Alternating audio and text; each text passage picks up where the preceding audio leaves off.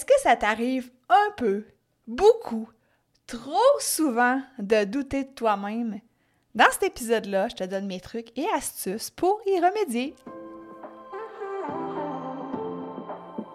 Si comme moi tu marches dans le chemin du TDA avec ou sans H, Focus Squad, c'est ta place. J'ai créé ce podcast pour t'aider à avoir plus de concentration, canaliser ton énergie, être l'ami de tes émotions et avoir un meilleur sens de l'organisation. Ici, je te partage les trucs et astuces que j'utilise autant dans mon travail de prof de yoga et de méditation que dans ma vie personnelle pour vivre une vie créative et débordante d'idées, tout en sachant doser le tout avec un peu de clarté mentale et de calme intérieur. Je te fais part de mes découvertes du moment. Je discute avec toi de la vraie vie, des défis auxquels on a à faire face, en apportant une touche positive et humoristique. Parce que le TDAH, c'est pas un bris, mais c'est plutôt une façon qu'a notre cerveau de fonctionner parmi tant d'autres. Tout est à notre portée et notre regard différent peut changer le monde.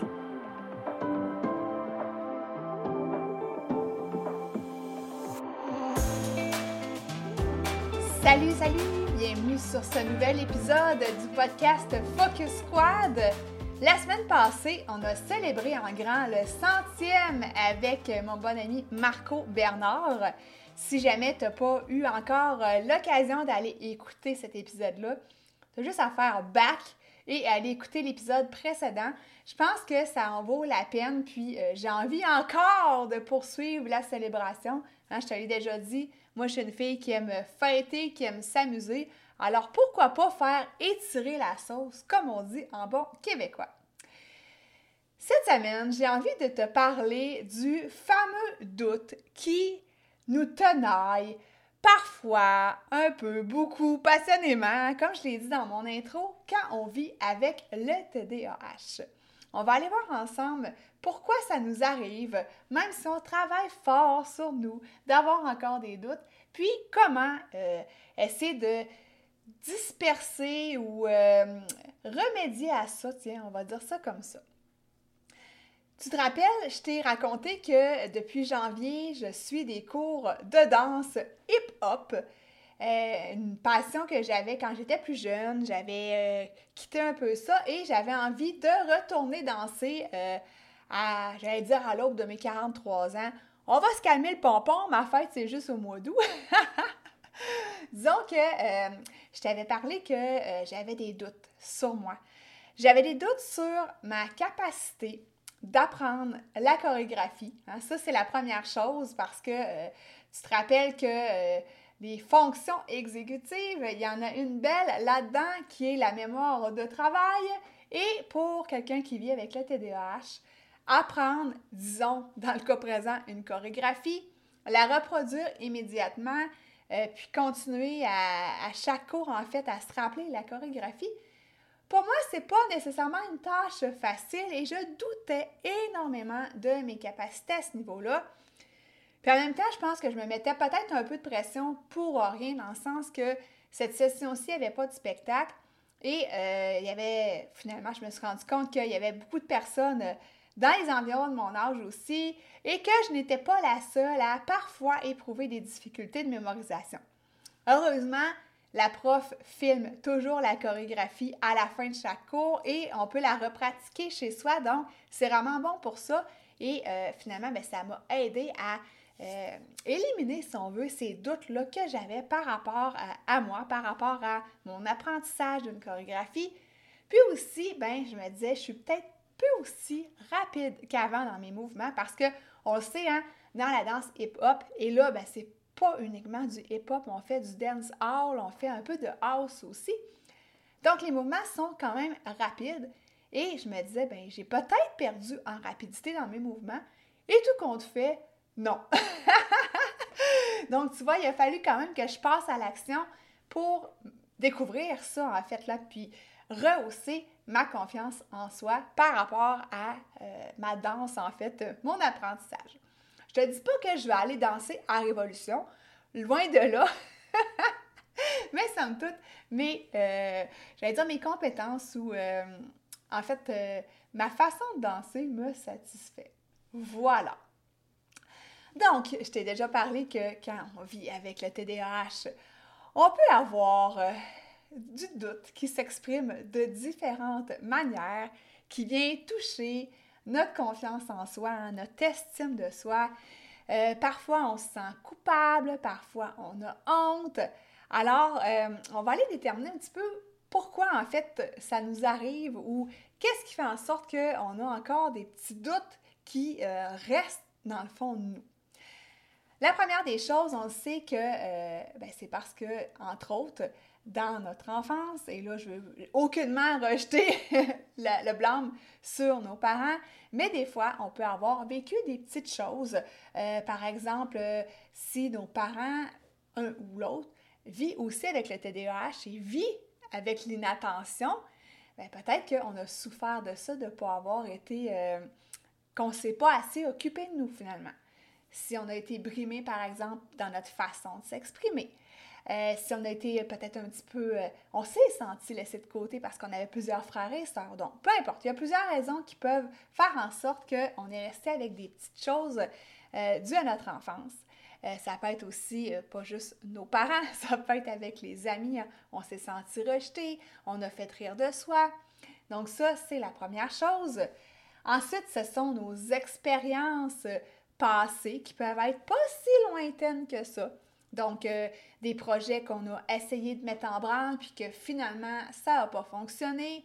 Euh, des déceptions qu'on peut avoir vécues aussi, euh, ça peut être une déception amoureuse. Donc, il y a plusieurs expériences qui nous ont, qui ont laissé des traces en nous finalement, qu'on n'a peut-être pas nécessairement transcendées et qui font en sorte qu'on est la personne qu'on est aujourd'hui et qui fait, en, sorte aussi qu'on peut vivre avec certains doutes. La troisième des choses, c'est que j'en ai déjà parlé euh, dans un épisode précédent et là, j'aurais dû marquer le numéro dans mes notes. Je vais aller l'écrire dans les notes d'épisode. J'ai parlé du perfectionnisme. Donc ça aussi, hein, des fois, on pense que on n'est pas assez, on pense qu'on euh, n'arrivera pas à atteindre tel ou tel résultat parce que ça ne sera pas parfait on attend d'avoir toutes les, les données, les ressources avec nous pour passer à l'action parce que là, on pense que là, si on a tout ça en main, ça va être parfait. Donc, ça nous fait avoir aussi des doutes. Le fameux perfectionnisme. Donc, ça, c'est trois raisons que j'ai sorties euh, qui font en sorte que, justement, on peut avoir encore des doutes dans notre vie. Et euh, maintenant, je vais aller voir avec toi, euh, c'est quoi les trucs et astuces qu'on pourrait mettre en place dans notre vie pour avoir de moins en moins de doutes? Donc, la première des choses, euh, c'est de prendre conscience du sentiment ou de l'émotion qui est cachée derrière ce doute-là. Derrière, parfois ça peut être une peur, euh, est-ce que c'est parce qu'on euh, a peur de ne pas être aimé? Et ça, ben, euh, c'est, quelque chose qui est assez fréquent. on peut douter aussi de notre capacité à faire face aux défis. Donc, ça peut être des choses qu'il faut aller chercher en dedans de soi, mais la première des étapes, c'est de prendre conscience de ces doutes-là et d'essayer, du moins, d'aller trouver un peu là, comment on sent, de mettre des mots là-dessus finalement. Puis je rajouterais même, tu peux aller l'écrire une fois que tu l'as identifié, tu sais, euh, il est arrivé telle ou telle situation, euh, je doute de moi pour telle ou telle raison et je me sens de telle ou telle façon. Donc déjà d'aller l'écrire, d'aller l'extérioriser, de l'identifier, d'en prendre conscience, c'est une super grande étape. Puis J'allais dire la plus importante. Si c'est pas la plus importante, disons que ça va être la deuxième plus importante. Tu sais, mais tu comprends ce que je veux dire? si tu me vois sur YouTube, là, je suis en train de faire toutes sortes de gestuels parce qu'en plus, je te l'ai déjà euh, dit dans l'épisode précédent, pardon, je suis super heureuse parce que j'ai reçu enfin mon bureau assis debout. Donc là, je peux parler, pratiquement danser en te parlant. Donc, euh, en tout cas, si jamais tu m'as pas encore euh, vu la binette sur YouTube, que tu as l'habitude de m'écouter dans tes oreilles, ça vaut peut-être la peine. Je vais te mettre aussi le lien dans les notes d'épisode de la chaîne YouTube. Et Scoop, il y a des vidéos qui s'en viennent d'un format différent. Donc, sur la chaîne YouTube, il n'y aura pas uniquement le podcast qui va se retrouver là. Parenthèse fermée. Euh, donc, la deuxième étape, une fois qu'on en a pris conscience, c'est de prendre conscience aussi, en fait, ben, pas prendre conscience, de garder en tête que ces doutes-là ne sont que des pensées et ce ne reflète pas nécessairement la réalité. Hein? Ce n'est pas parce que tu n'as pas confiance en toi pour telle ou telle raison que tu ne seras pas capable d'accomplir telle ou telle chose. Je reprends mon exemple du cours de danse. C'est pas parce que euh, j'avais peur de pas. Euh, en fait, j'avais peur de retarder le groupe, ben que finalement, je le retarde pas, mais pas, pas en tout. Puis il y a d'autres personnes comme moi qui ont des fois même plus de difficultés que moi. Donc, vois-tu, c'était une peur que j'avais, c'était un doute en moi que j'avais, puis finalement, c'est pas ça, tu sais. Fait que c'était pas la réalité. Donc, juste garde, garde juste ça en tête, c'est important. La troisième chose, c'est euh, de faire attention à ton discours intérieur. Puis euh, ça aussi, je t'en ai parlé dans un épisode précédent. Je pourrais te le mettre dans les notes d'épisode. Euh, donc, de faire attention à comment tu te parles, d'observer justement ça aussi, quel langage tu as envers toi? Est-ce que tu passes ton temps à dire Ah, ben écoute, ça sert à rien que je fasse ça parce que, anyway, euh, j'ai pas les capacités pour le faire, euh, il me manque telle ou telle chose, je ne suis pas assez de ci, je ne suis pas assez de ça, euh, je suis pas bon, je suis pas bonne, etc., etc. Tu sais, les espèces de mots pas tant positifs qui font en sorte que ton énergie baisse, tu sais, tout ça, là, si tu te ressens un peu, là, ça, ça te pèse sur les épaules. En tout cas, moi, c'est le, sentiment que j'ai, la sensation que j'ai quand je me dis des affaires qui sont pas nécessairement positives. Ben, je sens que ça me. Tu sais, je me sens rabaissée, là, puis c'est pas juste. Euh, tu sais, au sens littéraire, je me sens vraiment comme. Ben, pas bien, là, rabaissée. Bref. Donc, de faire attention à euh, le discours que tu as envers toi-même. Et je rajouterais de. Euh, de, mettre là-dedans de l'autocompassion et de la bienveillance. Donc, de se parler comme si tu parlais à ta meilleure amie qui euh, t'expose une situation qui est arrivée dans sa vie, euh, qu'elle a un doute par rapport à telle ou telle chose et que là, ben, tu veux la réconforter et toi, tu vois en elle les belles qualités qui vont faire en sorte qu'elle va pouvoir réussir à dépasser ce doute-là. Euh, Ensuite, parlant de qualité, euh, fais donc la liste de tes qualités. je suis certaine que c'est quelque chose que tu n'as pas nécessairement fait dernièrement. Je suis certaine que tu connais quelques-unes de tes qualités, mais tu en as fort probablement une belle, une pléthore. je sors mes mots savants. Donc, je suis certaine que tu en as vraiment beaucoup de qualités. Et euh, par rapport à ça, euh, je t'ai préparé un petit outil gratuit si jamais tu veux aller euh, revoir cette liste, cette belle liste de qualités-là dont tu possèdes. Donc ça, c'est un bel exercice à faire de t'installer tranquillement, confortable dans un espace tranquille, de faire quelques respirations conscientes, d'avoir peut-être un bon petit thé près de toi et de t'installer et de faire dresser la liste de tes qualités. Puis ça, ça te remonte une estime de soi en deux temps, trois mouvements. Euh, donc, je t'ai parlé de l'autocompassion, je t'ai parlé de la liste des qualités. Aussi, je t'invite à faire des choses qui te font du bien, donc d'avoir des moments de self-care dans ta vie. Des moments où est-ce que, euh, soit que tu t'installes pour méditer, pour faire du yoga, ça peut être un moment où est-ce que tu prends un bain chaud avec des pétales de rose, avec une belle huile dans ton bain et un verre de champagne à la main. ok, j'ai le droit de rêver. Mais tu comprends?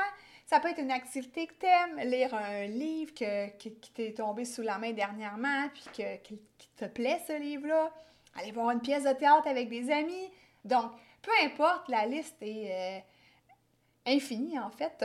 Donc, trouve des choses qui te font du bien, puis mets-les à ton agenda aussi. Donc, de faire des choses qui nous font du bien, de des fois, pas juste faire, mais des fois quand on fait des choses qui nous font du bien, ben ça remonte aussi notre confiance en nous. Disons que ça fait euh, longtemps que tu n'as pas fait de, de, couture et que tu étais bon ou bonne là-dedans.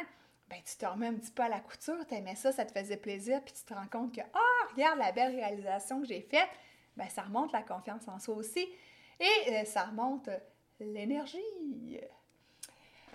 Euh, dernier point, c'est de passer à l'action. Donc, d'arrêter de s'arrêter finalement avec ces doutes-là. Euh, de se faire confiance en fait, puis de dire, écoute, ben, pas juste de se faire confiance, de faire confiance en la vie, de se lancer. Euh, c'est sûr que je te dis pas que, euh, exemple, moi qui n'ai jamais fait d'escalade, de commencer à escalader, je sais pas moi, la tour Eiffel. Tu comprends? C'est sûr que je réussirais pas. Mais quand même, de passer à l'action pour des choses qui sont réalistes, euh, même si tu as un petit doute qui te tenaille. Puis l'autre côté de ça, hein, on sort de notre zone de confort, puis celle-ci s'agrandit, puis c'est quand on va de l'autre côté de la zone de confort qu'on découvre d'autres belles capacités qu'on a, puis qu'on découvre que finalement, Christy, on est bon ou bonne, puis qu'on est capable, mon exemple du cours de danse, vois-tu, je me trouve pas si pire que ça finalement, tu sais. Puis si je m'étais arrêtée à ces doutes-là, j'aurais pas été à mes cours. Puis vois-tu, j'ai du fun à y aller et je me suis même réinscrite pour la deuxième session. Et là, attention, attention, on va avoir un spectacle. Donc là, wouhou! La pression monte, mais tu sais quoi? Je vais être capable. Je vais être capable. Donc, si je te résume les, euh, mes petits trucs et astuces pour euh, dilapider le doute. Je viens d'inventer encore une nouvelle expression. La première des choses, c'est de prendre conscience de ces doutes-là, de les identifier, identifier le sentiment ou l'émotion qui est cachée derrière ça, et tu peux même aller écrire ça.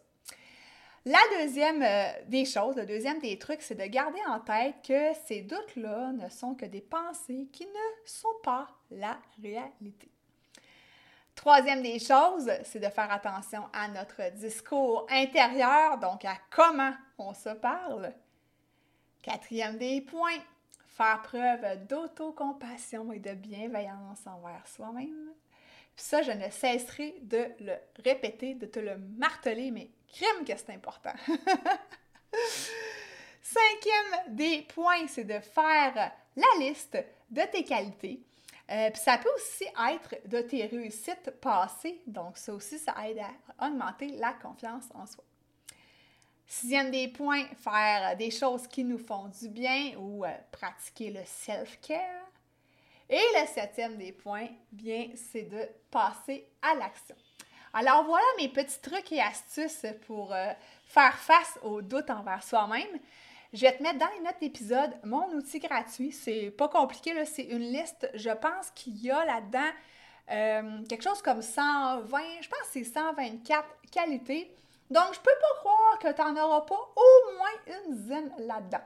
Donc, tu pourras télécharger ça, ça va être gratuit et tu pourras par la suite recevoir de mes nouvelles dans mon infolettre hebdomadaire. Je te remercie encore une fois pour avoir été là, pour avoir écouté cet épisode. J'espère que ça va t'avoir aidé.